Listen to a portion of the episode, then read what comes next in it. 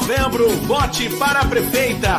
Professora Claudete e Luiz Garim para vice.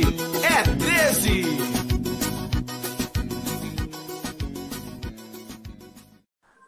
Alô, Eldorado. O Fala 13 de hoje conversa com a nossa candidata a Prefeitura de Eldorado do Sul, Claudete Oliveira. Tudo bom, professora Claudete? Tudo bem? Como tu estás? Alô, Eldorado, estamos aqui para responder todas as questões. Hoje vamos começar com a sua primeira, primeira proposta, Claudete, que é sobre educação, é isso? Isso, educação e inovação. Bom, a educação, basicamente, nós precisamos, dentro das escolas, é a gestão democrática autonomia financeira, autonomia administrativa e autonomia pedagógica para as escolas.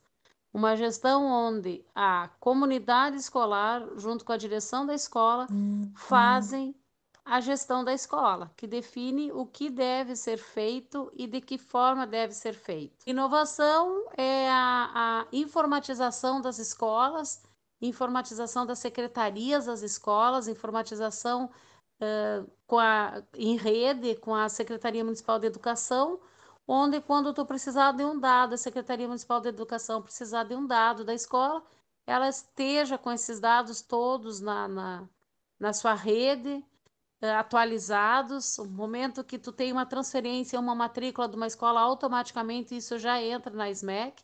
Tu vai estar com teus dados estatísticos sendo atualizado em tempo real. Nós precisamos dar ênfase nessas formações em serviços, na qualificação do, do, do, do professor, na atualização do, do professor, porque hoje, com toda essa, essa realidade líquida que nós temos, tu precisa estar constantemente sendo, uh, estando dentro da atualização, sendo atualizado. Então, pensar num curso, numa forma de formação em que o professor possa fazer isso dentro do seu horário de trabalho. Isso é, isso é importante para a qualificação uh, da, da educação. Maravilha. E outra questão que me, me chama a atenção dessa, da, da tua proposta é a, essa questão da gestão democrática. Hoje ela não é uma realidade no município, correto? Correto. E no que, que isso implica, assim, quais são os, os problemas, os entraves que, que a gente enfrenta em não tendo a gestão democrática?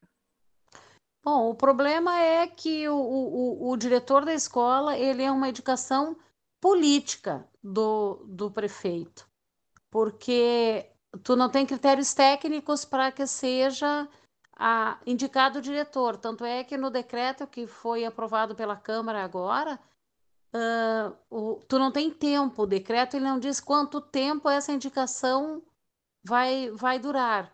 Então, eu indico um diretor para a escola e o momento que esse diretor não andar conforme eu acredito que uh, deva ser, enfim, tu não tem um tempo de duração do mandato e o momento e como tu tem uma FG, como tu tem uma função gratificada em função de tu estar exercendo uma função pela qual tu não fez concurso, e isso é legal, uh, tu fica atrelado ao, ao querer do gestor, né? Ou do secretário de educação, ou do, da prefeitura, ou do prefeito.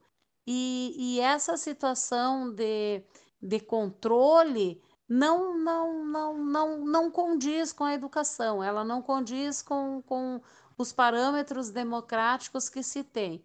O diretor ele tem que ter liberdade para fazer o seu planejamento junto com a sua comunidade, sem ter medo de chegar no final do ano e ele ser retirado da escola. O, então, tanto precisa ter um prazo, mesmo que fosse indicação do prefeito, mas ele no, no decreto ele não te diz quanto tempo essa indicação vai ser, diretor. Qual é o, a, a, a segurança de tempo que ele tem para ficar ali? Então, isso afeta claro, porque... diretamente na questão da qualidade, né? Claro, porque se tem problemas, uh, tem que se criar os mecanismos para resolver, mas é, também traria mais, mais estabilidade para o trabalho, né? Uma segurança para o é. trabalho. É. Sobre essa questão da, da educação profissionalizante, né? Os, o ensino médio técnico, parceria com, com, com empresas aí, o que, que, que, que o 13 está pensando? É, nós precisamos de escolas técnicas dentro do município. Nós temos um parque industrial que refer, reverte muito dinheiro para dentro do município, mas isso não se traduz em desenvolvimento para a comunidade. E a, o que, que as empresas dizem? Que não tem pessoal, pessoas qualificadas dentro do Eldorado para ocupar esses cargos. Nem pode ter, né? Porque tu não tem nenhuma escola, tu não tem quem forme esse, esses profissionais. Então, nós temos uh, 70% do nosso território fica na zona rural e nós só temos nessa imensidão territorial uma escola de ensino médio só e não é uma escola técnica. Aqui na cidade se tem duas escolas de ensino médio, a Escola Américo Braga e a Escola de Ensino Médio Dourado do Sul, mas não tem cursos técnicos. Então, como é que nós vamos formar o nosso profissional se nós não oferecemos isso?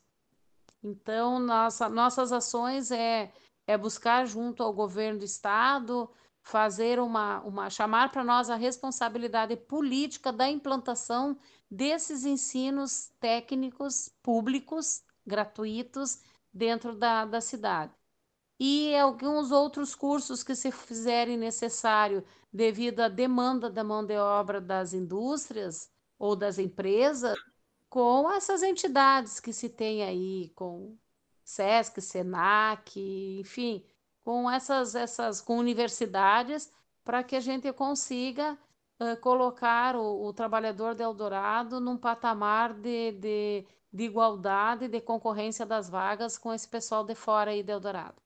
Com certeza, que maravilha. Eu, eu tenho ouvido, te ouvido muito falar sobre a questão da, da, educação, da educação no campo, né?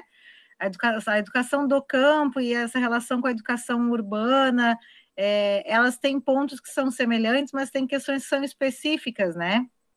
Como é que tu, que tu enxerga essa, essa questão? É, sem dúvida. Hoje nós não temos educação do campo no, dentro do município, nós temos educação rural que é a escolinha que fica lá na zona rural. A educação do campo ela vem numa outra perspectiva, que é uma perspectiva de significado para o aluno do campo, com uh, novas, novas uh, metodologias, com novas bases curriculares, com discussões com a comunidade, com a inserção da escola dentro da comunidade, da comunidade dentro da escola, mas num âmbito de discussão curricular de ensinar, de ensinar dentro da escola, de passar essa, essa base curricular, o, o, os conteúdos para os alunos que tenham significados para eles. E tu tem que ter, conforme assegura a LDB, uh, um calendário específico para as escolas do campo.